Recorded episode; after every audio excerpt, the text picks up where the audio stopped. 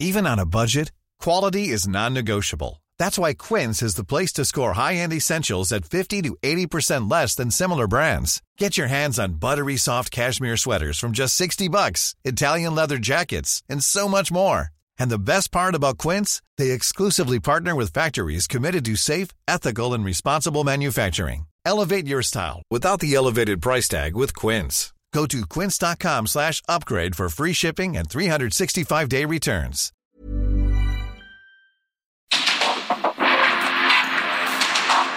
Porque el mundo actual no se entendería sin la economía, las finanzas y los negocios. Acompaña a Mario Maldonado, el columnista de negocios más joven y objetivo del periodismo financiero en su programa. Bitácora de negocios.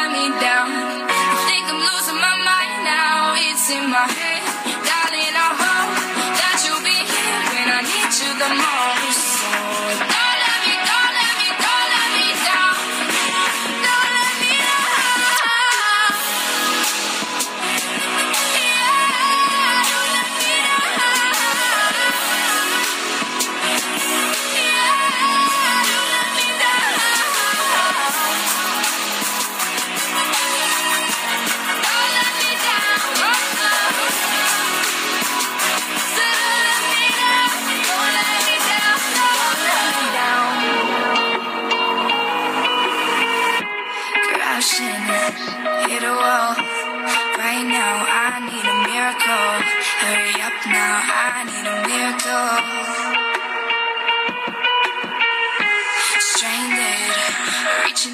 ¿Cómo están? Muy buenos días. Bienvenidos a Bitácora de Negocios. Yo soy Mario Maldonado y me da mucho gusto saludarlos en este lunes primero de mayo de 2023, Día del Trabajo. Y como es Día del Trabajo, aquí estamos al pie del cañón eh, en estas frecuencias del Heraldo Radio. Gracias por acompañarnos a los que nos están escuchando en vivo esta mañana de lunes que arrancamos el mes de mayo, eh, el cuarto mes del año.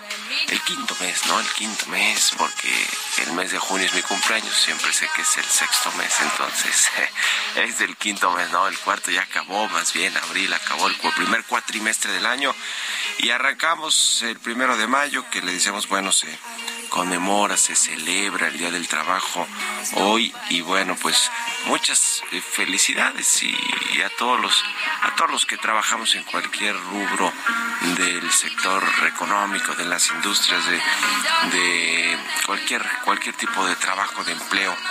Eh, pues eh, hay que muchos por cierto tienen el día libre muchos no como en nuestro caso pero bueno quien hace con gusto su trabajo pues a veces ni se siente como eso, ¿no? Como trabajo. Así que aquí estamos y le vamos a entrar a los temas importantes, a la información que es así no para y que siempre hay mucho que platicar, que contar y que analizar sobre lo que sucede en México y en el mundo.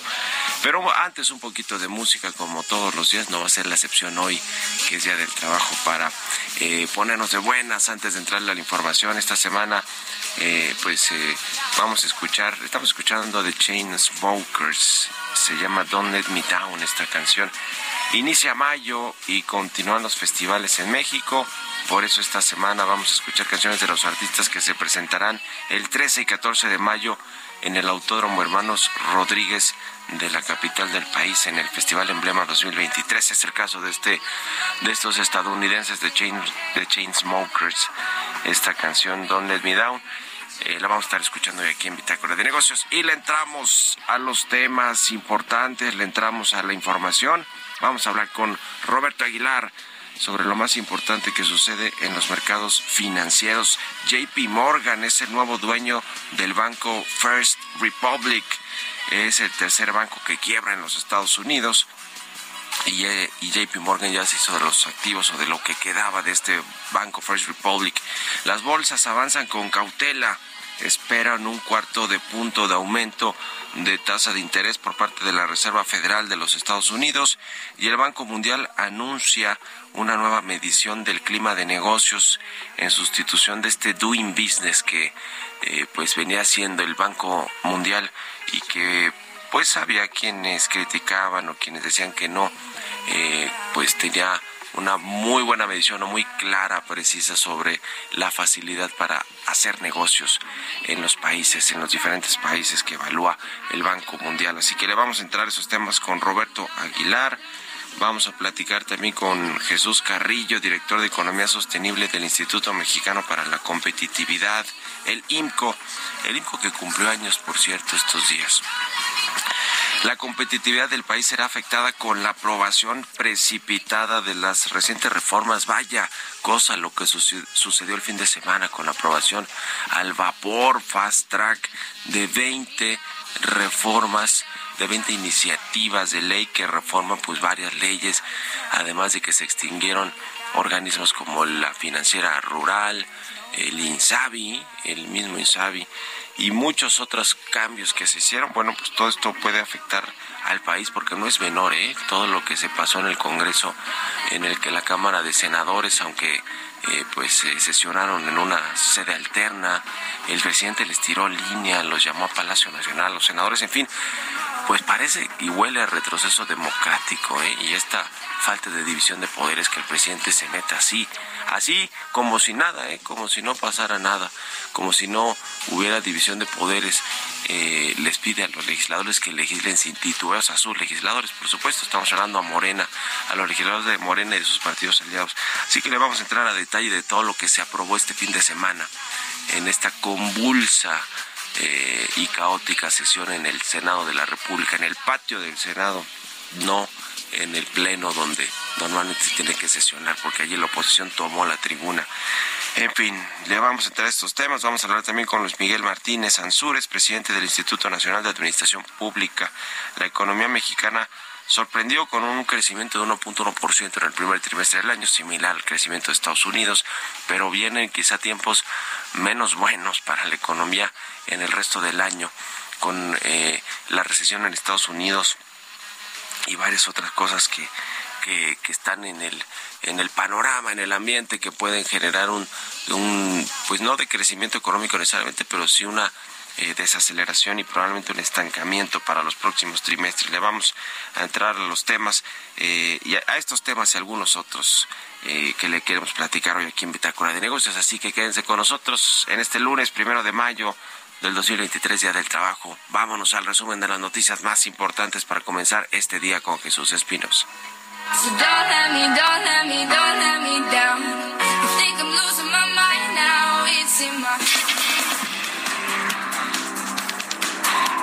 Presidente Andrés Manuel López Obrador señaló que en el tema del proceso judicial en contra del ex titular de Pemex, Emilio Lozoya, espera que la cantidad con la que se buscará llegar a un acuerdo de reparación del daño con el gobierno de México sea mayor al que se desvió con el caso agronitrogenados y Odebrecht. Pues eso lo tienen que ver los funcionarios, pero 10 millones se me hace muy poco. O sea, pero yo no... Es que 10 millones son 200 millones de pesos. Eso, o sea, ¿cuánto entregó a los legisladores. Fue muchísimo más que eso. ¿Y de dónde salió ese dinero? Entonces, que hagan bien las cuentas. ¿Cuánto fue el pago extra o excedente en la compra de agronitrogenados? Creo que hubo un avalúo de 200, 300, 200, no menos, 200. Y, y, y, y lo vendieron y la, la compraron en la planta creo que al doble, en dólares. Sobre los señalamientos en contra del expresidente Enrique Peña Nieto, hechos por el abogado de Lozoya, dijo el presidente López Obrador que son parte de la investigación que se lleva a cabo por la Fiscalía General de la República. Pues que es este, parte del proceso. Se, se supone que si se convierte en testigo protegido o si es testigo protegido, tiene otro nombre, colaborador criterio de oportunidad. Entonces se hace por, por dos cosas, a partir de dos elementos. Uno, que devuelva, que ese para mí es el más importante. Y dos, es que dé más información sobre los actos de corrupción. O sea, en este caso, ¿quién le ordenó lo de nitrogenado? HR Ratings ratificó la calificación crediticia de México de largo plazo en moneda extranjera en triple B más con perspectiva estable, tres escalones por encima del grado de inversión. Esta ratificación es un reconocimiento de que el gobierno de México ha mantenido una trayectoria estable de la deuda neta como porcentaje del Producto Interno Bruto al cierre del 2022 y por debajo de lo estimado en su revisión previa.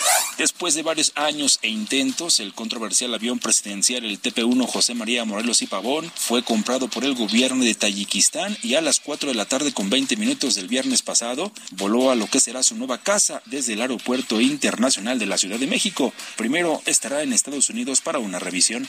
El embajador de Estados Unidos en México, Ken Salazar, llamó a los migrantes a que utilicen las vías legales para solicitar el ingreso a su país para que no caigan con las organizaciones y transiten por camino cruel y doloroso. Indicó que se trabaja con los gobiernos de México y de Centroamérica para asistir las causas de origen de migración respetando las soberanías de los países.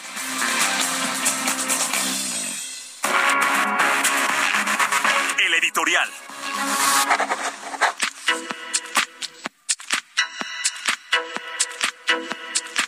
Pues qué cosa este esto que sucedió el fin de semana en el Congreso mexicano, en el Senado de la República, porque en la Cámara de Diputados pues aprobaron fast track con albazos estos 20 eh, dictámenes de reformas, de iniciativas de reformas de ley que pasaron al Senado y en el Senado pues encontraron más resistencia.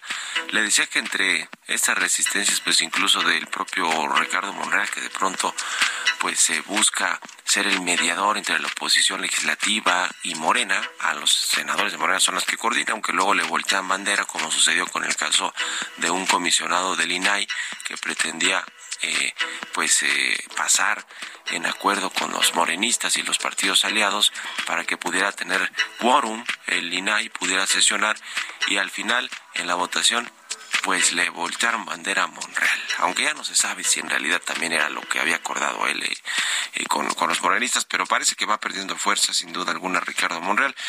Esto no impidió que se aprobaran 20 reformas el fin de semana en el Senado de la República en 10 minutos cada una, ¿eh? prácticamente sin análisis, sin eh, parlamentos abiertos, sin tomar en cuenta eh, las eh, distintas voces de las de las industrias que pues iban a tener cambios como el caso de la ley minera por ejemplo que fue una de las más controvertidas no hubo nada de eso se le dio golpe a la ciencia a la tecnología con este cambio en el CONACIT al turismo con los ingresos que se generan por la expedición de pasaportes a, los extranjeros que van a ir directo al tren Maya, no a la promoción turística.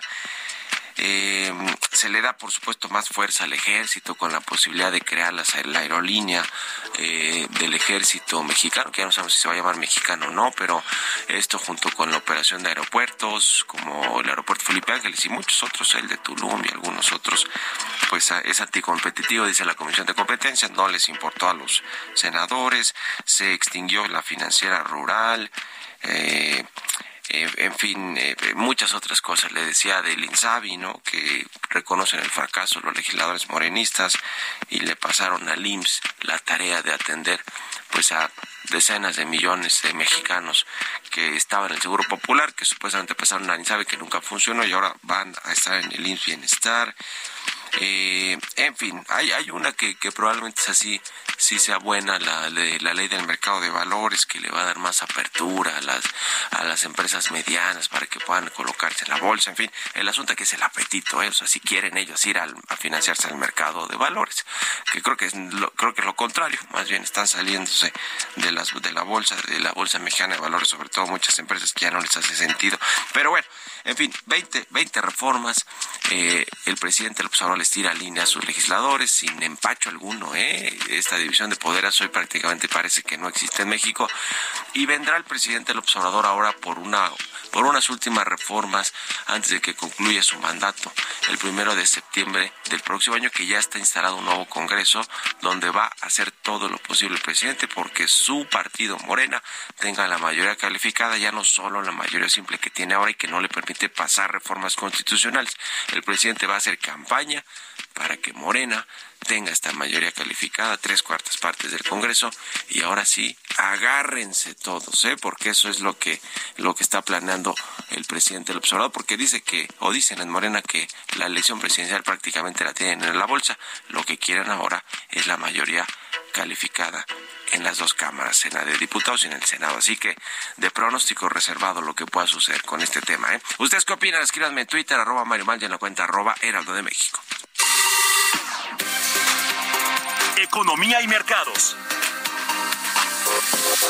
Roberto Aguilar ya está aquí en la cabina del Heraldo. Mi querido Robert, ¿cómo te va? Buenos días. ¿Qué tal, Mario? Me da mucho gusto saludarte a ti y a todos nuestros amigos. Fíjate que el fin de semana estuvo bastante ajetreado en Estados Unidos y es que los reguladores justamente de aquel país informaron que el First Republic Bank ya ha sido intervenido y se ha llegado a un acuerdo para vender el banco a JP Morgan. Hubo pues una especie de subasta, participaron tres bancos y esto, bueno, se supone la tercera gran entidad estadounidense que quiebra en dos meses. El principal banco de Wall Street será de la mayor parte de los activos de este banco y con todos los depósitos, incluidos los no asegurados. Esto, en términos eh, gruesos, son 173 mil millones de dólares en préstamos, 30 mil millones de, eh, de dólares en valores, 92 mil millones de depósitos del banco y eh, le va a costar a la autoridad, al gobierno de Estados Unidos, 13 mil millones de dólares, justamente vía el seguro de depósitos. Y con esto, pues se cierra una, un capítulo más en esta situación que desde la semana pasada metió mucho ruido y nerviosismo nuevamente a los mercados financieros internacionales. Y bueno, el tema es que están bajando las, las acciones de este banco.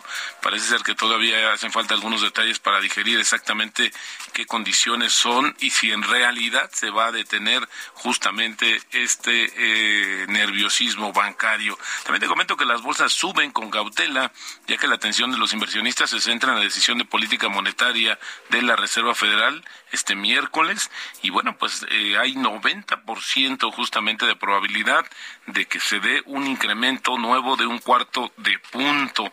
Ya lo veremos justamente y sobre todo pues las pistas que dé para la eh, el camino, la ruta de la política monetaria para los siguientes meses. También te comento que los precios del petróleo caían, ya que el nerviosismo por el impacto económico de la posible alza de tasas de interés de la Reserva Federal de Estados Unidos y la debilidad de los datos manufactureros chinos, pues bastaron para contrarrestar el apoyo de los nuevos recortes al suministro de la OPEP Plus, que entran justamente en vigor este mes.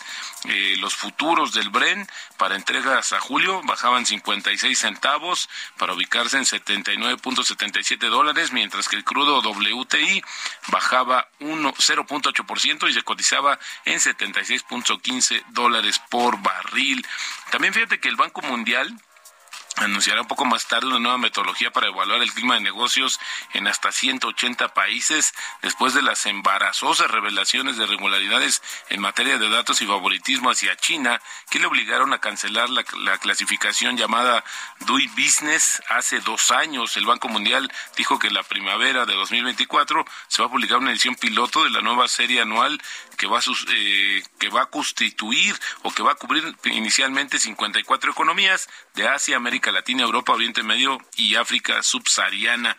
Interesante porque esto fue un escandalazo lo que se dio y bueno, pues ahora intentan nuevamente medir el tema de clima de negocios en los diversos países. También, fíjate que los que están metidos en un tema es eh, la Unión Europea, Pfizer y BioNTech, que es al final del día, eh, pues tuvieron de más suministro de vacunas, ahora no saben qué hacer con ellas y lo que está pidiendo, la, pidiendo las empresas es que se las paguen a mitad de precios, es decir, cerca de 10 euros por cada una de las cerca de 70 millones de dosis canceladas. El tipo de cambio cotizando en 17.95.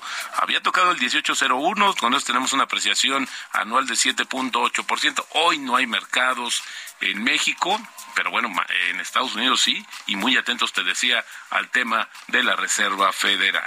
Buenísimo, gracias Robert, nos vemos a ratito en la televisión. Al contrario, Mario, muy buenos días. Roberto Aguilar, síganlo en Twitter, Roberto AH. Vámonos a la pausa, regresamos. En un momento continuamos con la información más relevante del mundo financiero en Bitácora de Negocios con Mario Maldonado. Regresamos.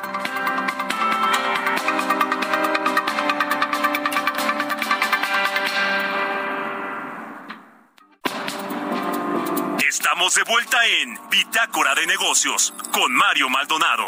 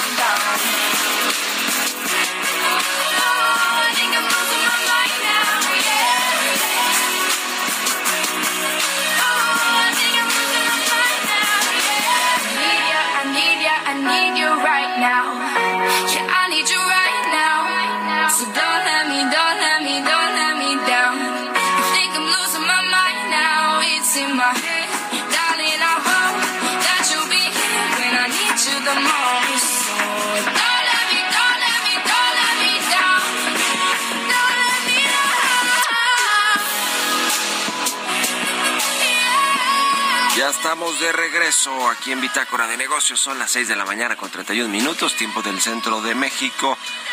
Y regresamos con un poquito de música antes de irnos con la información en esta segunda mitad del programa. Estamos escuchando esta semana canciones de los artistas que van a presentarse en el Festival Emblema 2023 aquí en la capital del país el próximo 13 y 14 de mayo.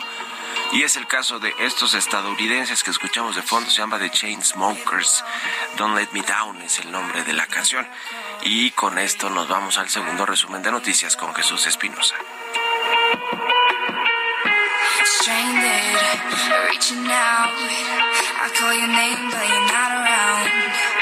say your name, but you're not around.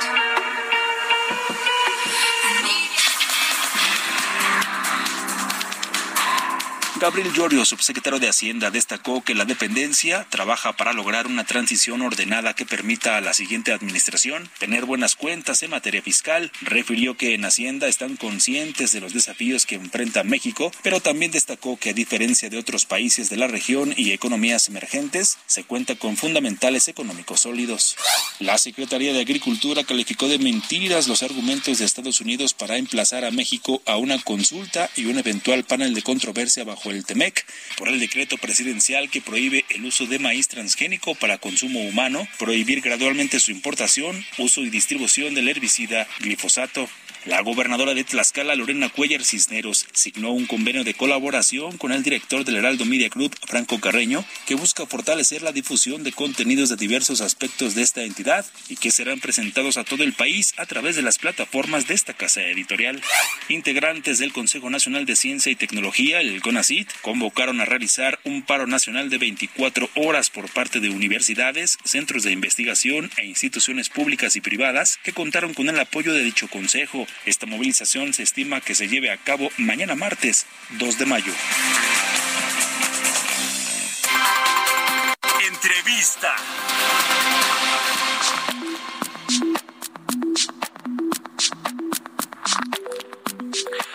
Y ya le decía, vamos a platicar con Jesús Carrillo, él es director de Economía Sostenible del Instituto Mexicano para la Competitividad, que también le decía, hace unos días celebró su 20 aniversario, el IMCO. Eh, así que muchas felicidades a todos los que trabajan eh, en, este, en este instituto. ¿Cómo estás, Jesús? Muy buenos días. ¿Qué tal, Mario? Muy buenos días. Encantado de saludarte a ti y a tu auditorio y pues contentos justamente de celebrar este vigésimo aniversario. Hiring for your small business? If you're not looking for professionals on LinkedIn, you're looking in the wrong place. That's like looking for your car keys in a fish tank. LinkedIn helps you hire professionals you can't find anywhere else, even those who aren't actively searching for a new job but might be open to the perfect role. In a given month, over 70% of LinkedIn users don't even visit other leading job sites. So start looking in the right place. With LinkedIn, you can hire professionals like a professional. Post your free job on linkedin.com slash people today. Sí, muchas felicidades, de verdad. Oye, pues a ver, para entrarle a los detalles de lo que significa la aprobación de estas 20 reformas eh, legales el fin de semana en el Senado de la República, con todo y lo que significó sesionar en otra sede que no es el Pleno y, eh, y bueno, pues eh, el asunto del presidente López Obrador y teniendo injerencia abiertamente ya en lo que se eh, legisla en el en el Congreso Federal y lo que puede significar eso, no ese parteaguas que puede significar hacia adelante en términos de la división de poderes, pero pero bueno, lo que se aprobó el fin de semana también va a tener muchas eh, eh, eh, pues consecuencias no para la economía para la competencia de México para la competitividad del país. Por dónde empezamos Jesús ustedes que han hecho un análisis este detallado sobre lo que se lo que se pasó el fin de semana en el Congreso. Pues Mario, yo creo que justamente hay que empezar por esto que tú que tú comentabas sobre la división de poderes y sobre el papel que juegan las instituciones en general y en este caso pues el Congreso en particular. Eh, las instituciones están ahí para darnos certidumbre, no están simplemente porque a alguien se le ocurrió, claro que pues, son muchas ideas las que se pueden tener, pero están ahí para darnos certidumbre para que la sociedad funcione, digamos, con los menos sobresaltos posibles, ¿no? Que podamos dirimir nuestras diferencias. Eso es parte de la competitividad porque eso hace posible también pues que un ambiente de negocios saludable se pueda generar. Entonces, cuando tenemos una aprobación, número uno, así de precipitada y sin discusiones, sin análisis, eh, y dos, sin la oposición presente en el caso del Senado, pues sí, la verdad es que es preocupante. Imagínate tú que alguien que estaba pensando traerse, no sé, una planta eh, de componentes automotrices de Japón, a México para poder estar más cerca de Estados Unidos, eh, pues ve que estamos cambiando las reglas del juego, así nada más a mitad de la noche, sin diálogo y además con el componente de que viene pues a petición expresa eh, del, del presidente de la República. Entonces, esto definitivamente mina la confianza para las inversiones y pues hay que decirlo también en algunos de los temas, ya los platicaremos en un momento, eh, pues también creemos que es importante lo que se está ah, aprobando precisamente. Nosotros eh, analizamos cuatro reformas en particular y en las cuatro pues lo que vemos es que también se, digamos, en algunas o se centraliza o se corren riesgos de corrupción o bien pues los incentivos para la inversión no quedan lo mejor alineados. Entonces, creo que definitivamente es un paso en retroceso en materia de competitividad todo el proceso de aprobaciones que se dio la semana pasada. Un retroceso en temas de competencia porque además pues eh, el, el asunto de fondo también es que se le que se empodera todavía más a las Fuerzas Armadas, al Ejército Mexicano, no solo con la posibilidad de que pueda operar una aerolínea eh, de la de la Secretaría de la Defensa junto con los aeropuertos que ya administra, sino que va a tener más recursos para proyectos como el Tren Maya que van que provienen de los del turismo. Eh, en fin, también ese es el otro, creo que, gran asunto preocupante para, para el futuro de México, el poder eh, económico eh, de, las, de, las, de las armas que ya lo tienen, pero el político también que de pronto comienza a ganar ya el ejército mexicano, ¿no? No, pues ya, ya, ya con esto, digamos, se, se convierte el ejército definitivamente en un actor político muy relevante con miras al, a las elecciones federales del año que entra. Y entre todas estas cosas que comentabas, Mario, también hay que mencionar que la nueva ley de humanidades, ciencia y tecnología, que modifica sustancialmente el funcionamiento de CONACIT, pues ahí ahora va a incluir a la SEDENA y a la CEMAF, a la Junta de Gobierno de este nuevo CONACIT. Entonces, pues también aquí se incrementa la función de las Fuerzas Armadas en funciones civiles y, al, y la verdad a mí sí me preocupa que imagínate ahora eh, los, los académicos, los profesionistas, las organizaciones que de alguna manera bajan recursos de CONACYT y que estudian temas, por ejemplo, de seguridad, de violencia, de derechos humanos, pues ahora tengan también que pasar por las instituciones que tradicionalmente han sido las que tienen más problemas para respetar los derechos humanos, que son justamente nuestras instituciones castrenses. Entonces, definitivamente que la que la CEMAR y la SEDENA estén definiendo también eh, agendas de investigación, pues es un retroceso en términos de libertad de expresión, ¿no? Por la amenaza que queda ahí presente y pues otra vez lo que tú estás comentando, ¿no? La, la presencia de los militares en la vida pública está, digamos, llegando a, pues ahora sí que a nuevos insospechados, ¿no? Es eh, un, tema preocupante. Ahora, en el en el caso de las leyes que se pasaron, ya, ya, ya fuimos desmenuzando algunas, también se pasó el tema de la ley minera, aunque no como originalmente la tenían eh, planeado pasar, pero, pero bueno, de pronto también hay tintes autoritarios, ¿no? En lo que en lo que se, se aprobó, no solo porque no eh, admitieron eh, un análisis detallado, los foros o los parlamentos abiertos que normalmente se hacen cuando van a cambiar las reglas del juego de una industria tan importante como la industria minera, que creo que es la, la quinta actividad económica o que la quinta industria que, que más ingresos y divisas genera para México. Eh, no solo por, ese lado, sino también por el tema, por ejemplo, de los ferrocarriles, ¿no? El gobierno federal quiere tomar, eh, digamos, control de una parte de la red de ferroviaria de México para eh, su proyecto del tren Maya y esto también va contra intereses privados digamos de forma autoritaria es decir todo esto puede abrir un nuevo frente eh, en, el en el marco del TEMEC con nuestros socios del norte, ¿no? De Canadá, de Estados Unidos. Es decir, además de que hay eh, quizás decisiones no acertadas y de que se aprueban al vapor las iniciativas, pues hay muchas que rayan en, lo en el autoritarismo y otra vez en la falta de, eh, de cumplimiento de, de contratos, de reglas de Estado de Derecho, ¿no? Sí, sin duda esto, esto, esto resulta muy, muy importante. Ya Canadá expresó una preocupación, todavía no en marco del TEMEC, pero sí en el marco de, las, de los diálogos de alto nivel que hubo en enero de este año entre los tres mandatarios, el, primer ministro canadiense y los presidentes de Estados Unidos y México, eh, en particular por este tema de la ley minera. Y es que aquí yo, yo, yo quisiera destacar que hay algunos elementos que me parecen, digamos, que se están alineando con las prácticas internacionales en materia pues de, del uso del agua, en, en algunas de, de, tener una eh, vigilancia un poco más cercana de las actividades y, y, su efecto ambiental en el sector minero. Creo que hay algunas cosas destacables que podrían ser buena idea, pero número uno, pues está este tema de la aprobación de cómo se dio, eso ya lo dejamos un poquito de lado, pero por otro lado, sí hay unas, sí hay unos elementos que si bien ya no quedan tan eh, graves como estaban planteados inicialmente en la iniciativa presidencial, pues de todos modos pues generan un poco de incertidumbre. ¿A qué me refiero? En particular a dos cosas. La primera es el, la duración de las de las eh, concesiones. Pues antes estaba en 50 años, ahora el presidente quería que se recortaran a 15 años y quedaron finalmente en, 20, en 30 años con una posibilidad de extensión de dos periodos de 25 años. ¿Por qué parece mucho tiempo pero no lo es?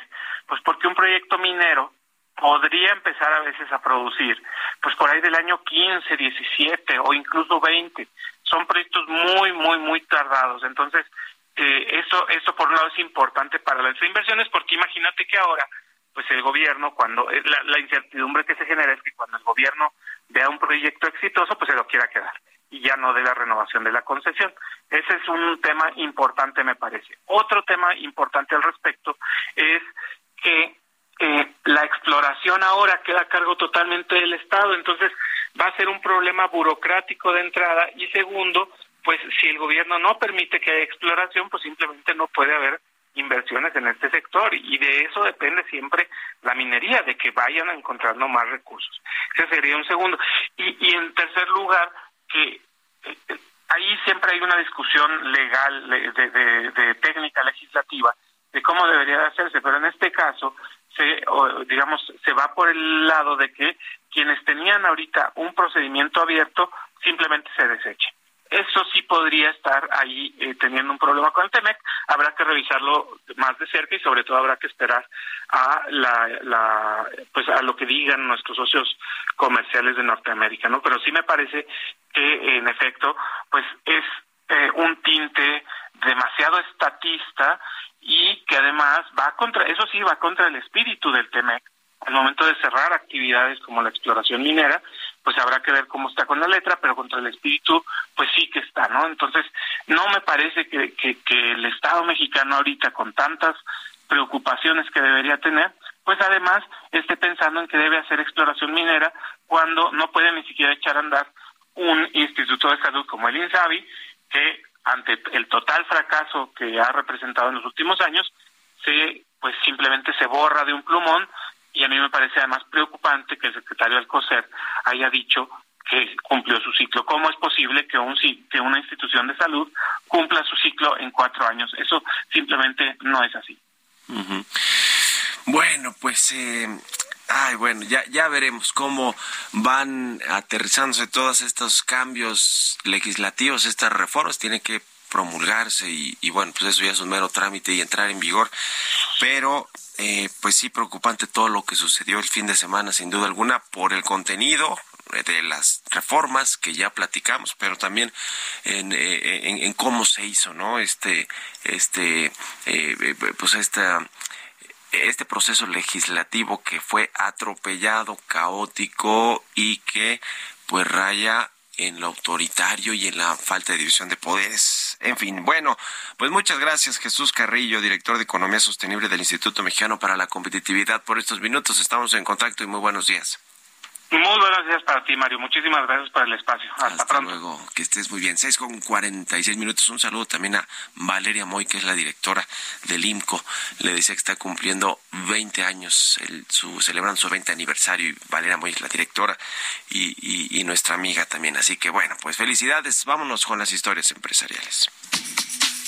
Historias empresariales.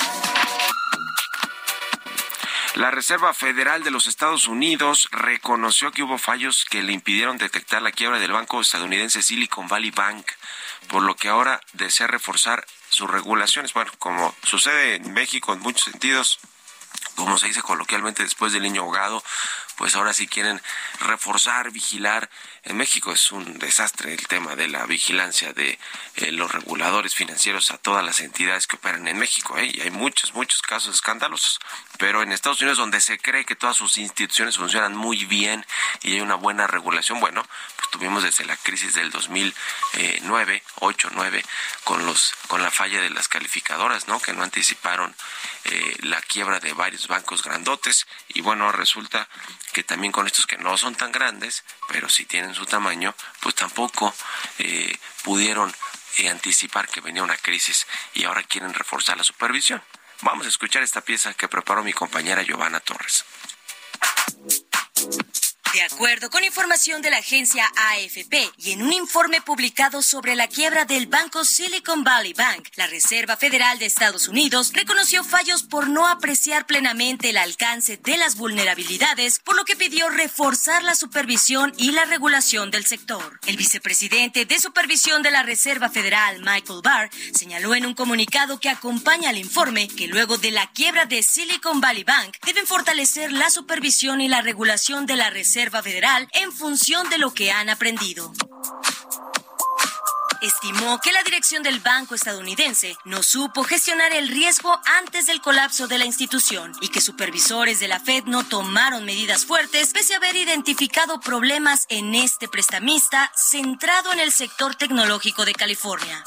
El banco quebró el 10 de marzo en buena medida por su alta exposición a una subida de los tipos de interés y su colapso conmocionó a todo el sector bancario y provocó la quiebra de otro banco regional estadounidense y la compra precipitada de la banca de inversión Credit Suisse por UBS. El informe concluye que la Fed no apreció la gravedad de las deficiencias críticas en la gestión, la liquidez y el manejo de riesgo de tasas de interés de la empresa, por lo que activos de Silicon Valley Bank se duplicaron entre 2019 y 2021 en medio de un boom de la industria tecnológica.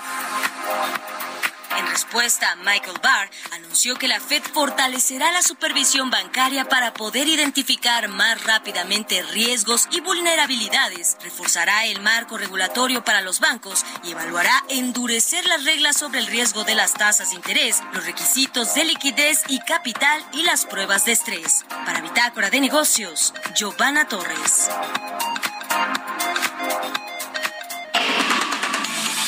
Bitácora de Negocios con Mario Maldonado.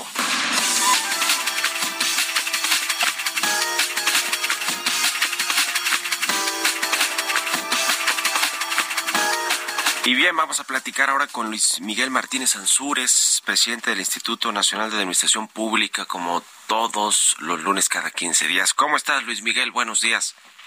Buenos días, Mario. Con el gusto saludarte a ti y a tu audiencia. Igualmente, la economía mexicana sorprendió con un crecimiento de 1.1% en el primer trimestre del año. Le fue bien, le fue como a Estados Unidos, más o menos, ¿no? 1.1% también creció la actividad económica de nuestro vecino del norte aunque vienen tiempos ya quizá no tan buenos para los próximos trimestres, sobre todo si hay recesión en Estados Unidos. Pero cuéntanos, ¿cómo leíste, cómo analizas este dato del primer trimestre del año? Bueno, yo creo que entramos aquí en una nube de optimismo en cuanto esto fue una medición de la actividad económica del INEGI, que es una estimación oportuna del Producto Interno Bruto trimestral. Vamos a esperar las cifras de del Producto Interno Bruto tradicional que las publicarán el 26 de mayo y se pueden o no modificar. Y están fundamentadas eh, eh, elementalmente por el sector terciario.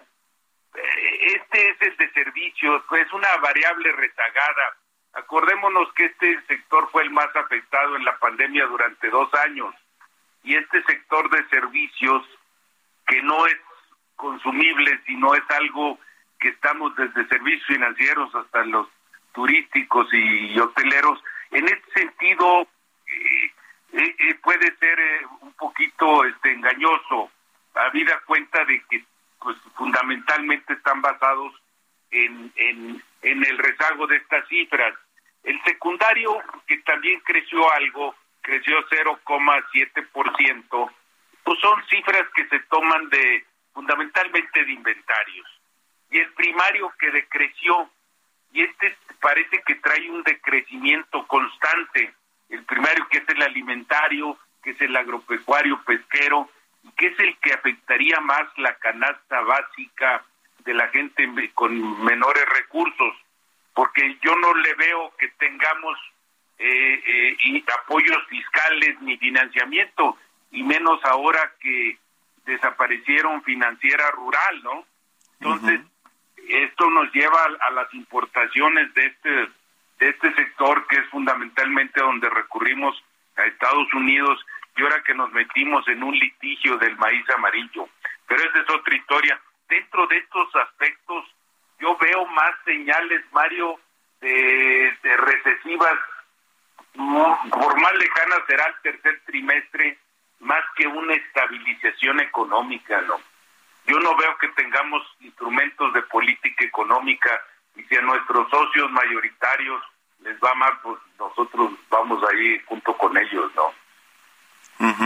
Sí, no, no se ve eh, México depende desde de en buena medida de las exportaciones, del turismo de Estados Unidos, de la inversión eh, de Estados Unidos, de las remesas, no se diga. Entonces, si hay una depresión, bueno, una recesión, una eh, un freno en la economía, seguramente le va a pegar a México. Que, por cierto, también está una buena señal, creo yo, y en un minutito, Luis Miguel, es que la inflación está cediendo ya por fin, está desacelerándose, y esto pues puede mantener el consumo, que es lo que ha mantenido a la, economía creciendo, pues en crecimiento no ha habido demasiada inversión privada que digamos, pero sí el consumo se ha mantenido. Eso quizá ayuda un poquito a contener eh, estas eh, eh, la, posible recesión de Estados Unidos, ¿no? Pues mira, lo que pasa es que las tasas de interés están muy altas, Mario, y entonces esto ya no sé, se le teme más a la inflación que a la recesión, ¿no? Ahí pues la protección es un poco pensar en eso. Y yo creo que si nos vamos nomás por el elemento de la inflación, lo importante no es bajarla o detenerla, es regresarla donde estaba, ¿no? Y pues creo que no han encontrado los elementos o indicadores económicos el lugar en pospandemia de estos de estas áreas de la economía que nos podrían regresar la inflación a los tiempos aquellos. Pues qué complicado. Vamos a seguirlo platicando y te agradezco como siempre estos minutos, Luis Miguel Martínez, presidente del Instituto Nacional de Administración Pública. Gracias y buen día. Te dejo un abrazo, Mario. Gracias. estés muy bien. Hasta luego. Gracias a todos ustedes por habernos acompañado este lunes aquí en Bitácora de Negocios. Se quedan con Sergio y Lupita en estas frecuencias del Heraldo Radio. Nosotros nos vamos a la televisión, al canal 8 de la televisión abierta, a las noticias de la mañana. Y nos escuchamos aquí mañana tempranito a las 6. Muy buen día. Esto fue